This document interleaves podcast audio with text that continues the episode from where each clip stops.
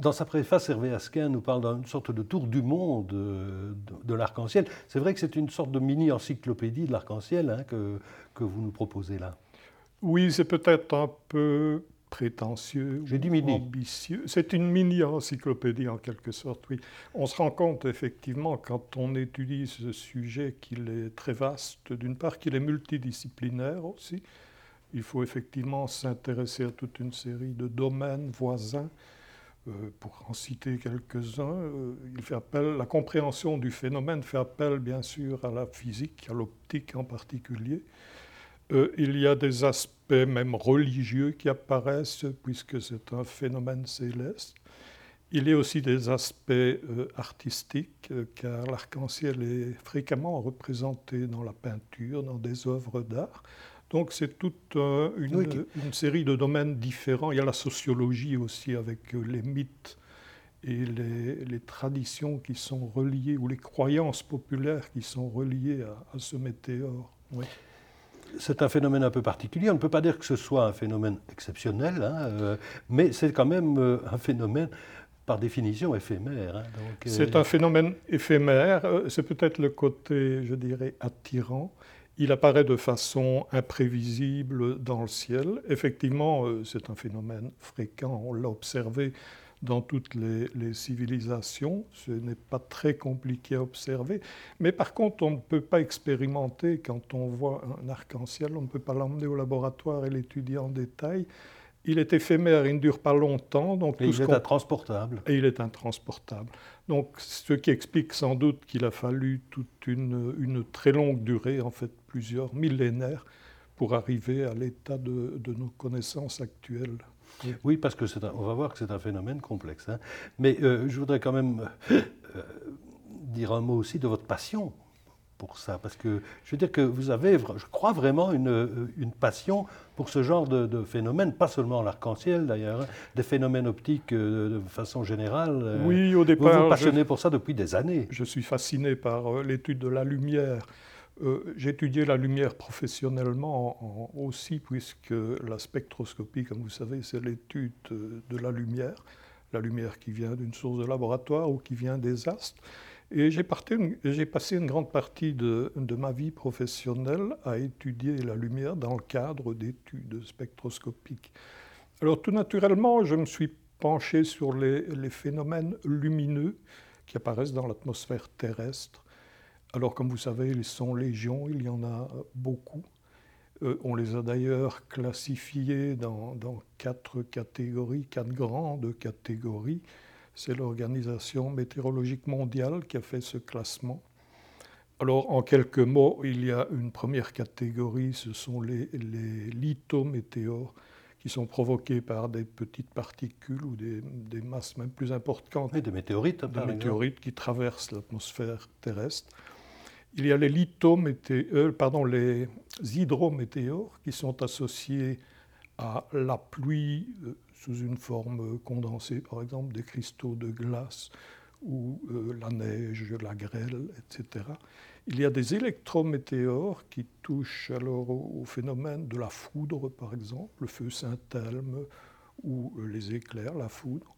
Les aurores boréales, c'est cette nature On classe aussi dans les électrométéores, oui. Et puis il y a la dernière catégorie qui nous intéresse ici, ce sont les photométéores, puisque euh, intervient la, lumière. Alors dans cette, cette, catégorie est extrêmement vaste, puisqu'elle regroupe des phénomènes comme les halos, les mirages, les antélies, les parélies, donc toute une série de météores qui sont produits par euh, des, des, gouttes d'eau ou des cristaux de glace en suspension dans, dans l'atmosphère terrestre. Quand vous parlez de météores, des, nuages. Oui, justement, c'est ce que j'allais dire. Quand vous parlez de météores, ce sont des choses visibles euh, dans mhm. l'atmosphère, à l'exception précisément des, nuages. qui ne rentrent pas dans, dans cette, euh, ces catégories. Oui.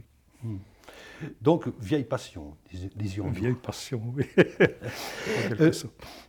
Alors vous cherchez effectivement à aborder ce, phénomène euh, sous divers angles, hein, et déjà simplement sous l'appellation. Hein, vous disiez qu'effectivement c'est un phénomène universel, l'arc-en-ciel. Oui, on l'a observé depuis la, plus haute antiquité. Euh, les écrits les plus anciens sont sans doute ceux d'Aristote, 3e, 4e siècle avant Jésus-Christ, qui a écrit abondamment euh, dans les météorologiques, il a écrit abondamment sur ce météore euh, avec des idées évidemment de l'époque, euh, bon, qui sont erronées euh, d'après ce qu'on sait actuellement. Enfin, l'essentiel de ces idées était erroné, mais néanmoins Aristote a écrit abondamment à, cette époque. Et assez étonnamment, il a observé par exemple des arcs-en-ciel lunaires qui sont très rares et euh, il en parle dans ses écrits. Donc ça veut dire qu'il a quand même consacré de gros efforts à l'étude du météore, du phénomène. Mais vous parliez d'Aristote. Comme dans beaucoup de cas, dirais-je, euh, on en revient à lui. Et en même temps, euh, l'histoire des découvertes, je dirais que c'est presque l'histoire de la remise en cause de la vision aristotélicienne. Hein. Euh, oui, on pourrait le voir comme ça. Hein. C'est un peu la, la procession d'Echternack. Il il y a des, des, pas en avant, puis on recule et puis on recommence à avancer. Quand on regarde euh, sur les deux millénaires, parce que l'histoire de l'arc-en-ciel, en fait, euh, s'étend sur essentiellement deux millénaires, un peu plus d'ailleurs, 2500 ans. Euh, quand on regarde, il y a eu des progrès spectaculaires à certaines époques, et puis des retours en arrière, sans doute parce qu'on s'intéressait à d'autres sujets, on oubliait peut-être ce qui avait été écrit, ou on n'avait pas connaissance de ce qui avait été écrit précédemment. Donc il y a toute une série d'exemples comme ça, de textes qui sont parus et qui, qui contiennent des erreurs par rapport à ce qu'on connaissait déjà précédemment, donc vraiment des, retours en arrière. Mhm. Mais il faut quand même dire que Aristote est resté je dirais, la, la théorie standard, dirions-nous aujourd'hui. Hein, oui, en quelque sorte. En quelque sorte pendant de nombreux siècles. Jusqu'au XVIIe siècle, hein, pratiquement. Euh, en ce qui concerne la théorie des couleurs, certainement. Pas pour le, la compréhension du, du, trajet des rayons lumineux dans les gouttes d'eau, mm. mais pour la compréhension, enfin, l'idée qu'il se faisait de la couleur qu'il considérait comme un mélange d'obscurité et de clarté. Euh, cette notion-là a perduré, qui est erronée bien sûr, a perduré pendant de nombreux siècles, effectivement, comme vous dites, jusqu'à Newton. C'est Newton qui a vraiment fait un progrès euh, spectaculaire, oui. Oui, parce qu'on débattait aussi de savoir si euh, la lumière, c'est quelque chose qui sortait de l'œil, si je puis dire, ah ou quelque chose qui arrivait à l'œil. Euh, hein, et, Aristote n'est pas très clair là-dessus, si je puis utiliser non, ce mot. exactement, exactement. Vous avez raison de le mentionner. Il y avait effectivement deux conceptions dans l'Antiquité, des conceptions de la vision. On s'intéressait davantage à cette époque à la nature de la vision plutôt qu'à la, au processus de la vision plutôt qu'à la nature de la lumière il y avait deux conceptions antagonistes qui s'opposaient. Euh, un quid émis par l'œil, euh, qu'on appelait le feu visuel, qui allait à la rencontre des objets, ou le contraire, des simulacres qui venaient des objets regardés en direction de l'œil. Et Aristote, à ce niveau-là, était un petit peu en contradiction avec lui-même. Finalement, il a considéré que l'arc-en-ciel était produit par le feu visuel émanant de l'œil en direction du nuage, des nuages observés.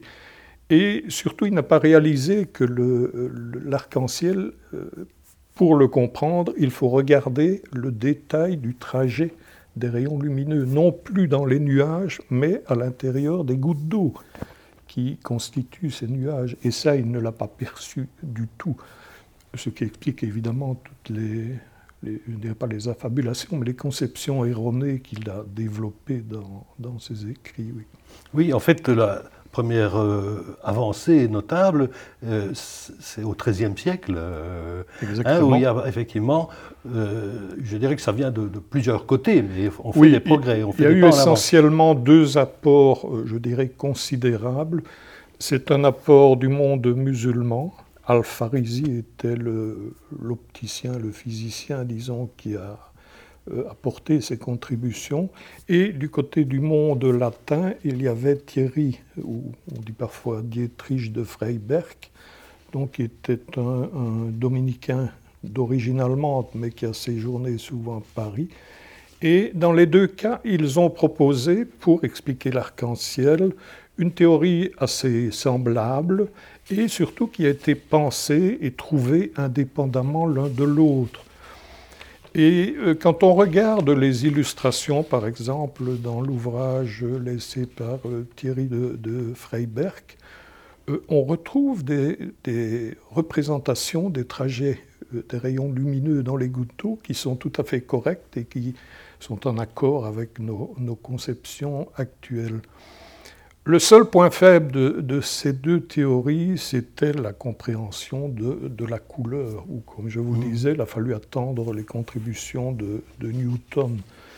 Euh, sinon, pour le reste, on avait déjà euh, une théorie tout à fait. Mais vous en rappelez les, étapes. Hein, euh, il y a d'abord Robert Grostet qui amène une, la compréhension de ce qui peut se passer dans les gouttes d'eau, et notamment de ce qu'on appelle la réfraction. Hein, Mais il, il, considéra encore, du moins au départ, la réfraction dans un nuage global. Oui, alors justement, parce qu'un autre progrès, c'est quand on commence à considérer les gouttes d'eau individuellement. exactement, et qu'on expérimente. C'est d'ailleurs pour ça qu'on a appelé euh, ces contributions les contributions de l'école expérimentale d'Oxford, parce que ces gens ont commencé à faire des, expériences. Et alors, pour simuler les gouttes d'eau, ils prenaient des récipients de forme sphérique qu'ils remplissaient d'eau, et puis ils regardaient le trajet des rayons, des rayons de lumière à travers euh, ces récipients. Et là, il simulait en quelque sorte, de façon euh, agrandie bien sûr, euh, une goutte d'eau. Et c'est à partir de là qu'on a pu se rendre compte, effectivement, que la réfraction, par exemple, jouait un rôle important.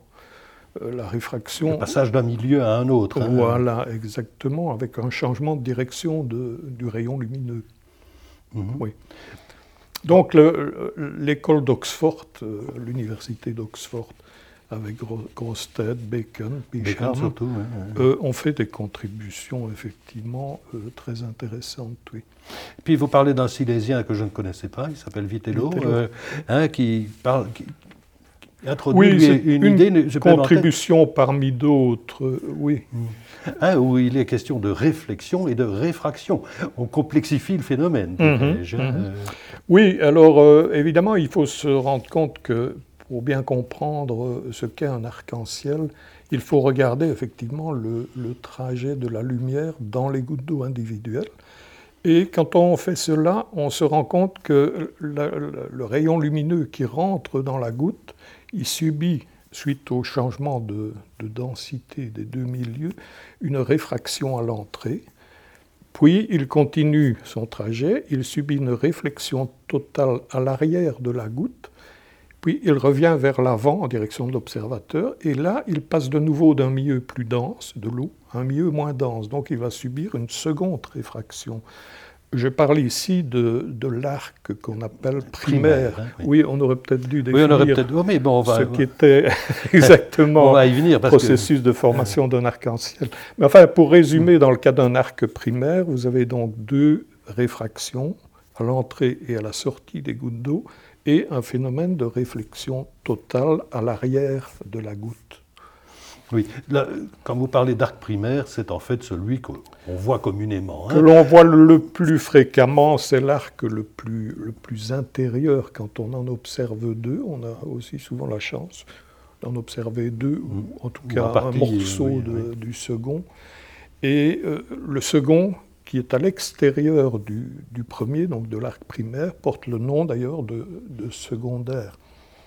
Alors cet arc est euh, généralement, il n'est pas généralement, il est toujours plus faible que l'arc primaire, approximativement un facteur 2, et il est aussi plus large, ce qui explique qu'il est souvent moins visible.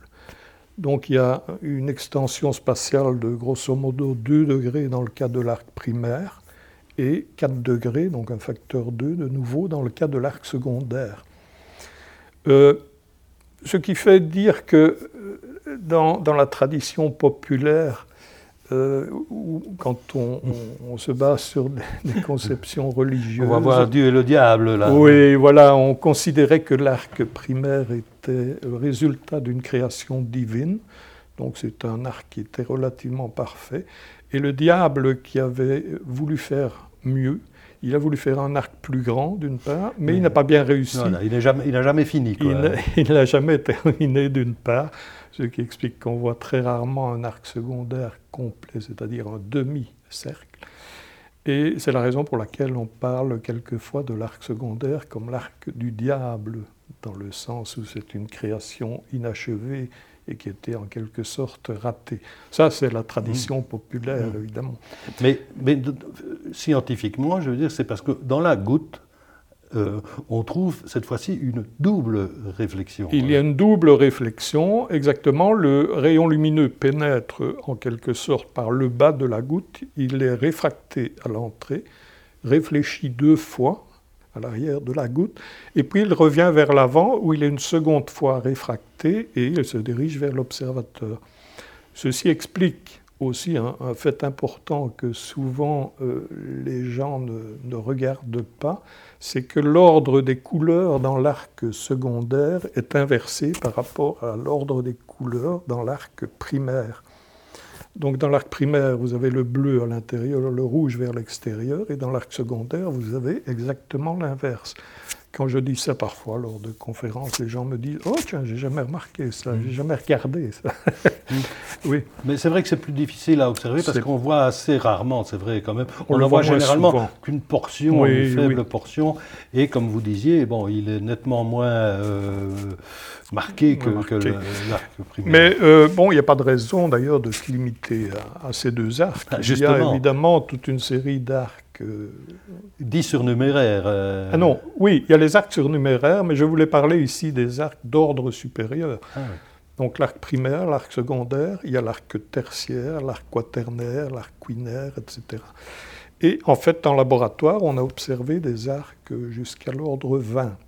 Ce n'est pas le cas dans la nature. Dans la nature, on a observé jusqu'à présent des arcs jusqu'à l'ordre 5, l'arc quinaire. Et même dans ce cas-là, l'observation est, toute récente, puisque le premier article scientifique qui mentionne cette observation remonte à 2015. L'arc tertiaire et l'arc quaternaire, il y a des publications qui sont datées de 2011, donc c'est un peu plus ancien, mais pas tellement. C'est relativement récemment qu'on a pu euh, observer ces arcs. Dans la nature Dans la nature, oui, je parle de la nature, parce qu'en laboratoire, on a hmm. été jusqu'à jusqu'à l'ordre 20. Et alors, il y a une raison euh, toute simple, c'est que quand on regarde l'arc primaire ou l'arc secondaire, vous devez avoir le dos tourné vers le soleil et regarder dans la direction euh, opposée. Tandis que si vous regardez l'arc tertiaire ou quaternaire, c'est le contraire. Vous devez pivoter de 180 degrés et regarder en direction du Soleil. Alors là, il y aura un double problème. Vous êtes ébloui par la lumière solaire, d'une part, et euh, il faut savoir aussi que l'arc tertiaire ou l'arc quaternaire est caractérisé par une intensité encore plus faible que l'arc secondaire. Donc si vous n'êtes pas très attentif, vous ne le verrez pas ou vous ne le distinguerez pas dans le, flux lumineux qui émane du Soleil. Oui, il faut des conditions vraiment euh, exceptionnelles. Hein, oui, avec des, appareillages photographiques de, bonne qualité, etc. Grande sensibilité, en tout cas. Oui. Et alors, pour l'arc quinaire, dont je parlais tout à l'heure, qui vient d'être observé il y a 2-3 ans maintenant pour la première fois, là, vous devez de nouveau tourner le dos au soleil et regarder dans la même direction que pour l'arc primaire et secondaire, mais euh, l'arc quinaire va apparaître entre les deux. Et euh, en général, on ne voit rien du tout. Oh, c'est même une bande sombre. Euh, oui, oui. Ah non, oui, entre... Entre les deux, entre le primaire et le secondaire. Oui, c'est ça. Et il y a une légère fluorescence qui peut apparaître et qui est explicable quand on fait les calculs avec des modèles théoriques. Euh, on peut se rendre compte qu'il y a une partie de cette lumière, de cette clarté qui est due à cet arc quinaire. Et de nouveau, évidemment, l'intensité étant très faible. Et pour les arcs supérieurs, d'ordre supérieur, évidemment, on n'a plus aucune chance de les voir. L'intensité est beaucoup trop faible. Voilà ce qui explique de façon assez rationnelle, assez cohérente finalement, pourquoi on a observé ces arcs tout, récemment. Mhm. Euh, mais ce qu'on n'a pas dit, c'est que, bon, et la sagesse populaire l'avait bien constaté aussi, c'est que pour qu'il y ait arc-en-ciel, il faut qu'il y ait des gouttes d'eau voilà. et du soleil. Il faut les deux. En tout cas, il faut des gouttes d'eau, ça c'est certain. Alors ces gouttes d'eau, elles peuvent euh, être de la pluie, mais c'est peut-être aussi des gouttes d'eau qui sont produites par un, jet d'eau, qui sont produites par des, des, embruns en bord de mer ou par euh, une chute d'eau. Hein, euh... Une chute d'eau, par exemple, les chutes du Niagara, pour prendre un exemple. Donc il faut des gouttes d'eau en suspension dans l'air, premier élément. Deuxième, élément, comme vous mentionnez, il faut effectivement une source de lumière. Alors de nouveau, la source de lumière, ce peut être le soleil, ça peut être aussi la lune, on en a parlé brièvement tout à l'heure, mais ça peut, ça peut être aussi une source de, laboratoire. Donc il faut une source de lumière, ce sont les, les deux conditions, bien entendu. Et optiquement, donc, euh, ce sont les trajectoires euh, différentes de ces rayons lumineux qui, euh, qui expliquent donc, cette variété de, oui. euh, d'arcs. Alors, mais il y a quand même aussi un certain nombre de conditions, euh, je dirais, physiques qui doivent être remplies pour observer le phénomène. Euh, il faut évidemment que l'extension nuageuse ait une certaine grandeur. pour observer en particulier un demi-cercle complet, vous devez avoir un nuage donc une surface, euh, enfin un volume de gouttes d'eau suffisamment étendu que pour que l'observation soit, soit possible. Et puis, il y a une condition importante, il faut que l'élévation du Soleil ne soit pas trop, trop grande. Et ça, qui... les anciens l'avaient vu déjà. Hein les anciens l'avaient vu, exactement, oui. Ce qui explique qu'en été, vous n'observez jamais d'arc-en-ciel euh, aux environs de midi. Le soleil est trop haut. Euh, oui, il faut que le soleil soit à une élévation inférieure à 42 degrés sous nos latitudes, c'est-à-dire ce sera essentiellement le, le soir en, début de, journée, euh, en fin de journée ou le matin en début de journée. À ce moment-là, euh, vous avez euh, beaucoup plus de chances, surtout en été, d'observer un arc-en-ciel. En hiver, vous avez une période de la journée plus étendue puisque le soleil va culminer euh, beaucoup moins haut dans le ciel. Donc vous aurez plus de chances d'observer un arc-en-ciel en hiver qu'en été. Mais si on reste, euh, j'aurais envie de dire, du côté de l'optique, euh, on a parlé de réflexion, mm -hmm. on a Mhm. parlé de réfraction, mais si on remonte aussi les, les, siècles, on va ajouter la diffusion, hein, et on va ajouter aussi la diffraction. Euh, et les interférences. Et les interférences. Oui. Alors, ça veut dire que, encore une fois, le phénomène devient plus complexe. Le phénomène devient plus complexe, et vous avez évoqué brièvement tout à l'heure, mais j'ai embranché, disons, sur une autre discussion, en parlant d'autres arcs qui sont observables que l'arc primaire et l'arc secondaire, mais en même temps, et du moins dans certains cas, on peut observer ce qu'on appelle des arcs surnuméraires. Et pour expliquer ces arcs surnuméraires, il faut faire appel au phénomène d'interférence. Donc vous aurez là deux euh, trajets lumineux qui sont voisins dans une goutte d'eau, mais pas identiques.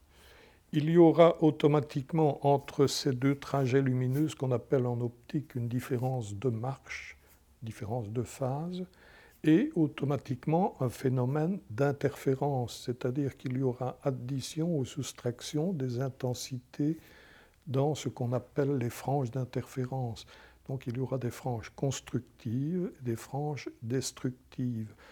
Alors vous allez observer à proximité de l'arc primaire, mais dans la partie intérieure, ou à proximité de l'arc secondaire, mais dans la partie extérieure, euh, des arcs supplémentaires, à peine visibles, hein, c'est des, segments de, de, de cercles, de circonférences, et qui sont explicables donc à partir de ce phénomène d'interférence. Alors il faut savoir aussi que ces arcs surnuméraires, vous allez les observer surtout dans la partie supérieure du phénomène, pas à proximité du pied. Et il y a une raison à cela, et là aussi il a fallu un certain temps pour le comprendre, c'est que la des gouttes, surtout. dimension des gouttes doit être optimale. Il ne faut pas des gouttes trop grosses, ce qui est le cas à proximité des pieds de l'arc, les gouttes ayant tendance à grossir en tombant. Donc vous devez avoir des gouttes de dimension euh, très réduite, des petites gouttes d'eau, pour que ce phénomène d'interférence soit plus marqué. Sinon, il y a superposition des franges et elles disparaissent. L'œil humain n'arrive plus à les distinguer. Mais ces arcs surnuméraires ne sont pas faciles à observer, il faut bien regarder et c'est difficile aussi de les photographier parce que les, contrastes ne sont pas toujours bons. Donc il faut être très attentif quand on observe le phénomène pour les mettre euh, en évidence. Oui, oui ceci dit, ça nous renvoie aussi à ce qui a fait un long débat Hein, sur la nature de la lumière, hein, parce que mhm. euh, on a cru pendant longtemps que c'était une onde, ben, c'est toujours une onde. Mais en même temps, c'est aussi, euh, d'ailleurs, c'est un peu une idée génie d'Einstein qui lui a valu le mhm. prix Nobel. Hein, je veux dire, c'est l'effet photoélectrique. C'est le grain de lumière qui est devenu le photon, c'est-à-dire que c'est en même temps euh, ponctuel et discret. D'ailleurs, Newton, qui est un adepte de la théorie corpusculaire de, la lumière, ça n'a pas empêché de faire des contributions, d'apporter des contributions majeures à la compréhension de l'arc-en-ciel. Euh, bon, l'aspect, je dirais, ondulatoire était nécessaire pour comprendre euh, le phénomène d'interférence, donc les arcs surnuméraires. Euh, mais par contre, l'aspect corpusculaire est suffisant si vous regardez. Quelle est la trajectoire d'un photon dans une goutte Dans une goutte d'eau. Donc là, vous avez de l'optique géométrique et il suffit de matérialiser les photons par un rayon lumineux et euh, cette explication-là est suffisante. Donc tout dépend du degré d'explication que l'on cherche dans, pour ce phénomène. Donc on, peut faire appel à un aspect ou à l'autre de la lumière. Mais c'est vrai que historiquement, on a cru que c'était l'un ou l'autre, alors que maintenant on sait que c'est l'un et l'autre, hmm. ces deux aspects. Et ça, c'est du XXe siècle. Hein, qui interviennent, oui, bien sûr. Euh, d'ailleurs, pour euh, retoucher ceci, euh, une compréhension détaillée du phénomène, donc le phénomène arc-en-ciel, il y a des gens encore actuellement qui font des études très compliquées là-dessus dans le cadre de la mécanique quantique. Donc pour comprendre vraiment de façon détaillée euh, le phénomène de l'arc-en-ciel, il faut faire appel à la mécanique quantique. Il y a un article assez récent, fait, il a été publié une quinzaine d'années, au début des années 2000, par un chercheur américain qui s'appelle Adams, de l'université de Norfolk en Virginie, et il a fait une synthèse, un gros article de synthèse. il reprend toutes les théories, y compris les théories les plus récentes, euh, qui font appel à la mécanique quantique. Donc on continue à investiguer, à étudier euh, le phénomène en question et à faire appel aussi à toute une série d'approches numériques et des modélisations sur ordinateur. C'est un aspect évidemment très, intéressant et très important euh, actuellement on ne va pas rentrer là-dedans. Non, mais on peut dire qu'on peut dire qu'on en a compris les grandes lignes, mais, mais enfin, il y a encore... On a euh, compris l'essentiel, mais, il y a encore des raffinements à faire. Il y a encore des raffinements à faire, oui. Il y a par exemple, pour prendre juste un exemple, le cas des arcs jumeaux. Donc dans certains cas, on observe deux arcs très rapprochés l'un de l'autre, euh, mais qui ne sont pas l'arc primaire et l'arc secondaire. C'est ce qu'on appelle des arcs jumeaux. Et on ne comprend pas encore très bien la formation de ces arcs jumeaux. D'après les modélisations, euh, on explique actuellement qu'ils seraient sans doute dus à deux nuages qui seraient présents simultanément, qui auraient des gouttes d'eau de dimensions différentes, légèrement différentes.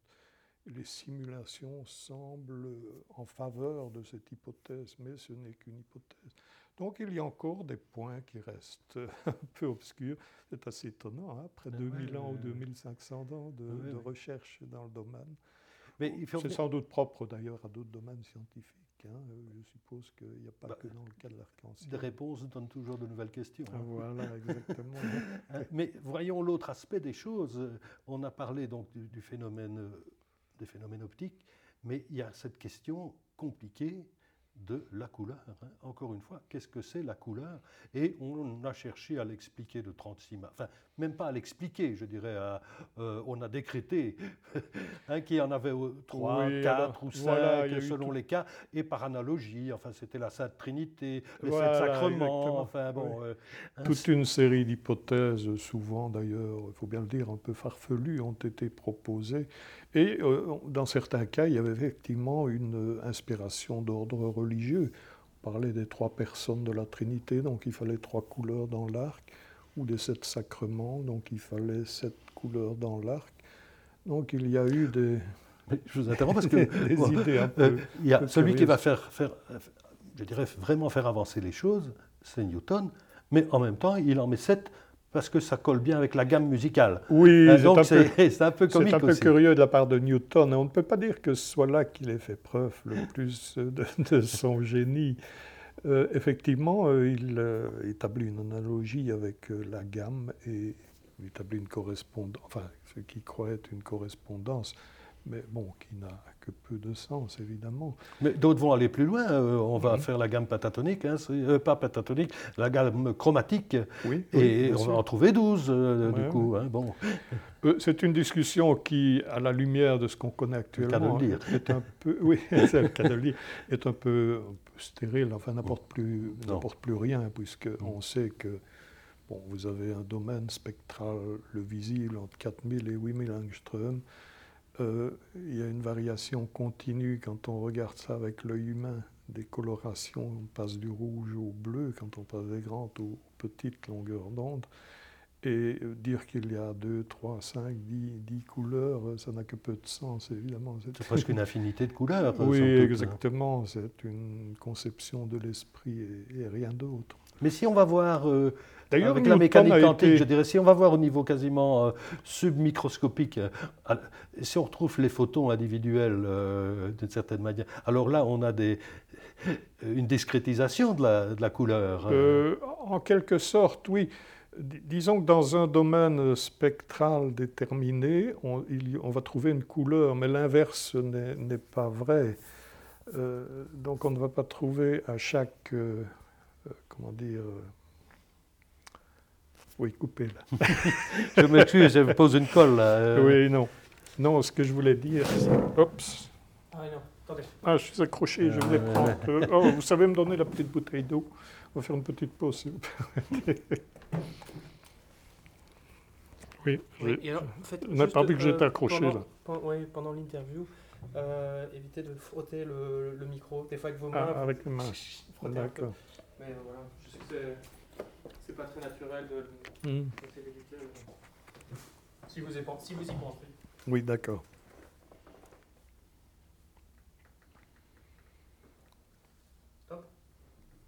Oui. Euh, Oui, donc si on, on va voir au niveau des euh, presque atomiques, je dirais. Il y a une distribution continue en fait des, des couleurs quand on passe euh, du rouge au bleu. Donc on peut associer à chaque euh, longueur d'onde une, couleur différente, mais en gardant présent l'esprit que l'œil humain est évidemment sensible dans un domaine particulier, essentiellement le jaune, enfin le jaune, jaune-vert. hein. Donc il y a euh, la composante de l'œil humain qui intervient aussi, bien sûr, euh, dans, la compréhension, enfin dans la, perception des couleurs. Et comment est-ce qu'on va résoudre ça? Parce que c'était un peu ça le sens de, de ma Mais question je- aussi. C'est, qu'est-ce que c'est la couleur, hein, somme toute euh, Oui, alors là, c'est tout un débat. euh, c'est tout un débat. Et je ne sais pas si. On ne peut pas dire qu'il y a une solution comme telle. Disons, vous percevez la couleur. C'est très complexe d'ailleurs, le phénomène de perception euh, de la couleur. Je l'évoque euh, brièvement dans, dans le livre. Euh, ça peut être une perception chimique, ça peut être une perception.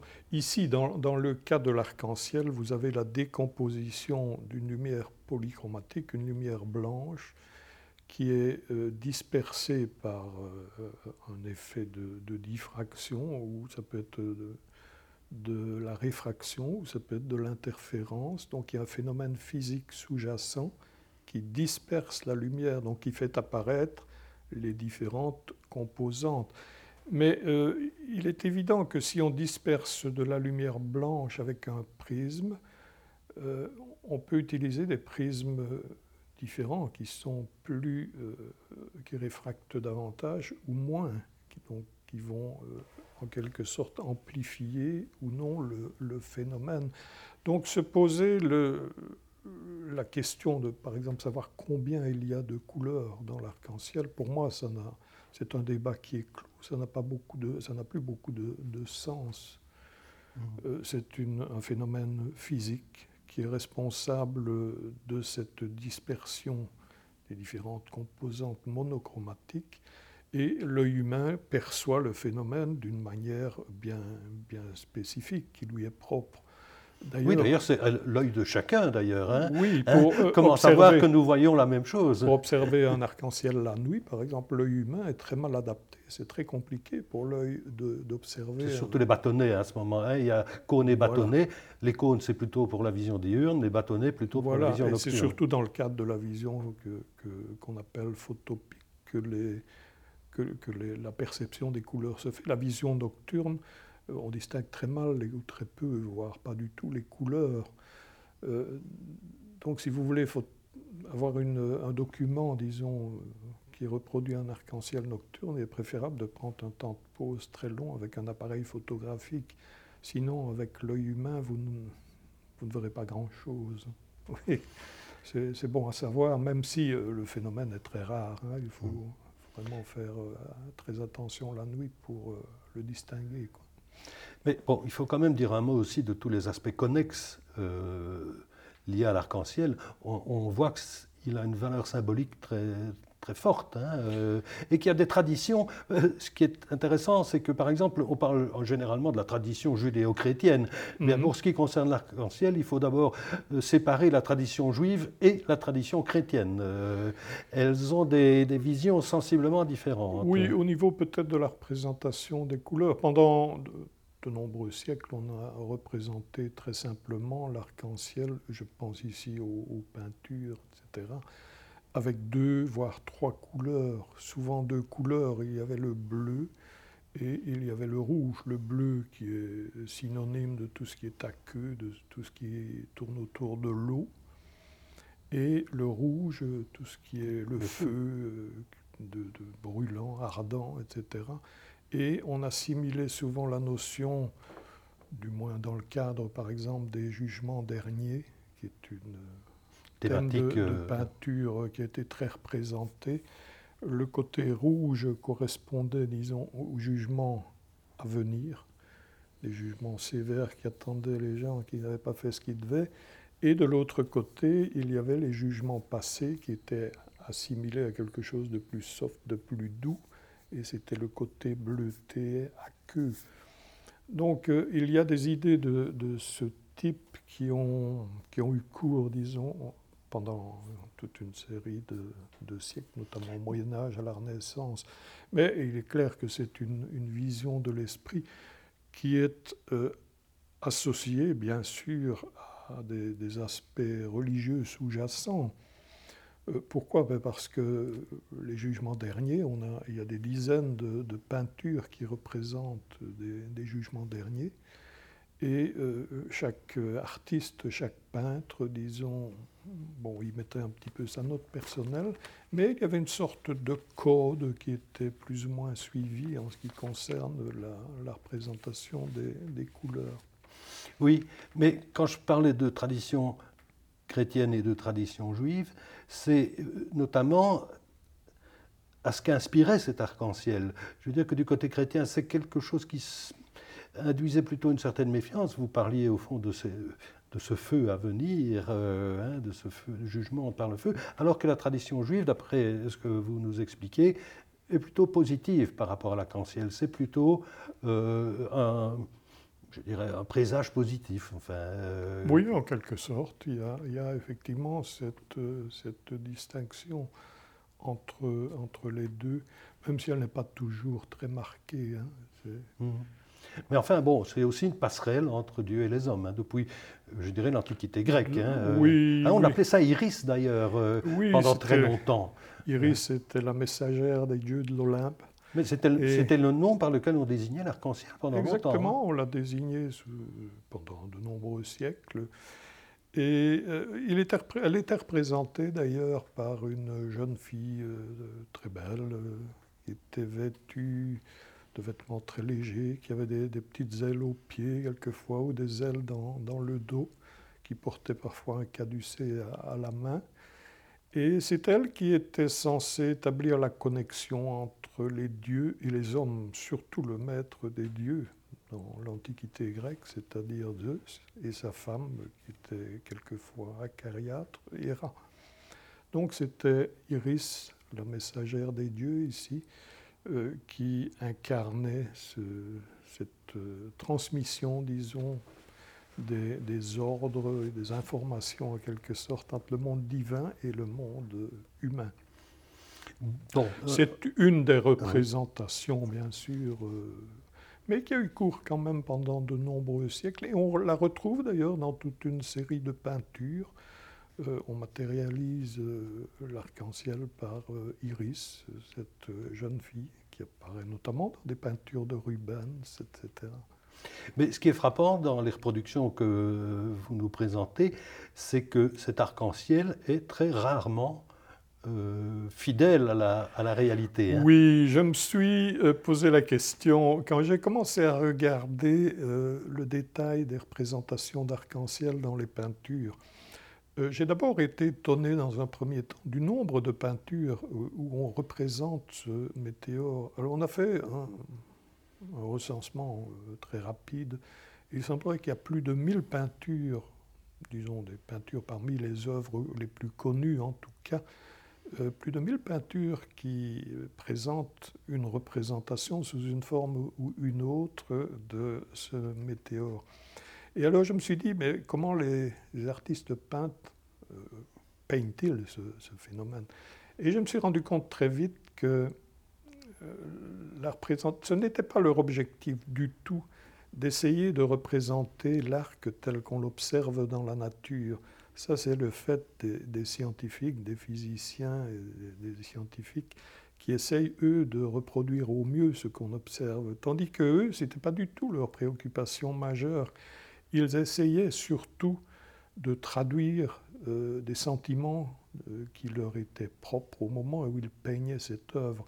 Par exemple, s'ils avaient des difficultés passagères, euh, j'ai pris un exemple dans le livre d'un peintre anglais, Constable, qui venait de perdre son épouse, qui a représenté une peinture avec un très bel arc-en-ciel. Quand on le regarde, il est très marqué mais on se rend compte que ça traduit en fait euh, son désarroi suite à la perte de son épouse.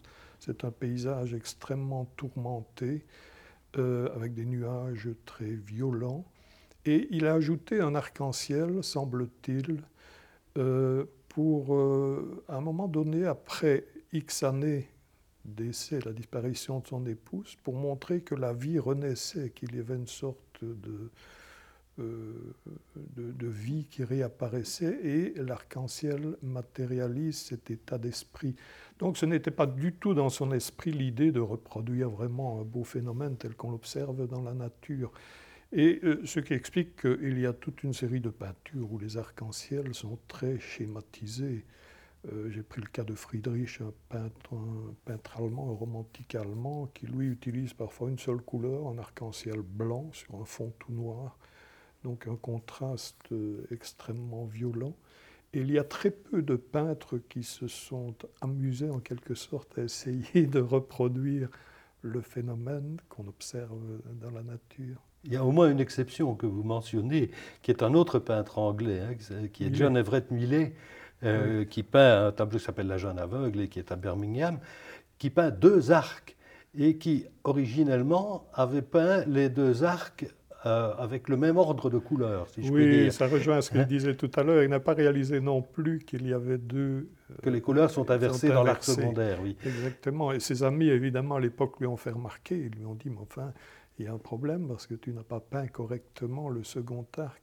Et il a corrigé sa peinture justement pour faire réapparaître les couleurs dans l'ordre tel qu'il est euh, dans la nature. Oui, c'est un exemple assez amusant. C'est un contre-exemple un peu. Un contre-exemple, c'est une anecdote qui traduit. Ceci dit, bon, il y a la sagesse populaire. Hein. Quand on voit un arc-en-ciel le matin, c'est souvent le signe qu'il va faire beau après. Euh. et ce n'est pas faux, euh, d'une certaine manière. Non, quand on le voit le matin, ça veut dire qu'il va et, Qu'il va d'abord pleuvoir, et puis qu'on aura du beau temps. Voilà, quand on le voit le soir, par contre, là, on a de fortes chances d'avoir du beau temps. Mmh. Alors là aussi, euh, quand je me suis amusé, je me suis posé la question, mais pourquoi Pourquoi la sagesse populaire?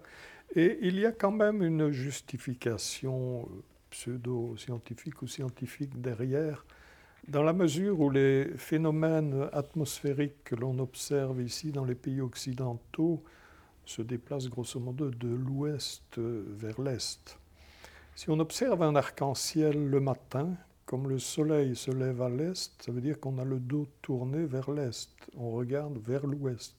Si vous regardez vers l'ouest, ça veut dire que le nuage euh, avec la pluie est devant vous. Donc le nuage va venir vers vous. Donc euh, il est assez logique d'avoir de la pluie, pendant cette journée. Donc si vous voyez un arc-en-ciel le matin, vous allez avoir de la pluie. Par contre, si vous le voyez le soir, en fin de journée, vous allez observer le météore du côté est, le soleil se couchant à l'ouest. Donc vous avez le dos tourné du côté ouest et vous regardez le nuage en quelque sorte qui s'éloigne de vous. Donc assez logiquement, si la pluie s'éloigne, vous pouvez espérer du beau temps. Bon, donc là, il y a quand même une explication euh, assez rationnelle, mais le problème n'est pas aussi simple dans la mesure où il y a d'autres proverbes qui disent exactement le contraire. Alors, je n'ai pas très bien compris pourquoi. Est-ce que c'est une erreur? Si on regarde Ou alors peu près, un climat local peut-être euh, si on y regarde à peu près, on trouve souvent des, des contradictions, des contradictions dans, les proverbes. Euh, on trouve des proverbes pour tout dire.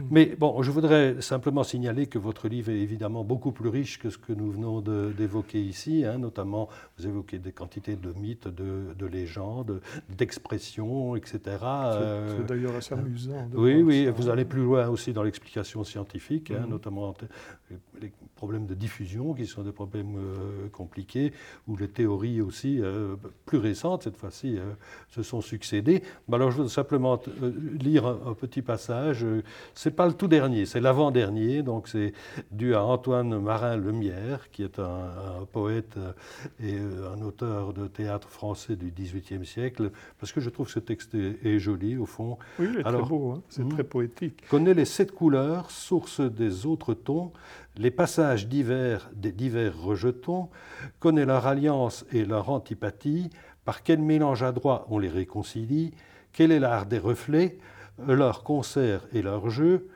l'oranger sur la toile est-il trop près du bleu Du voisinage entre eux, la discorde va naître, que le vert les sépare et l'accord va paraître.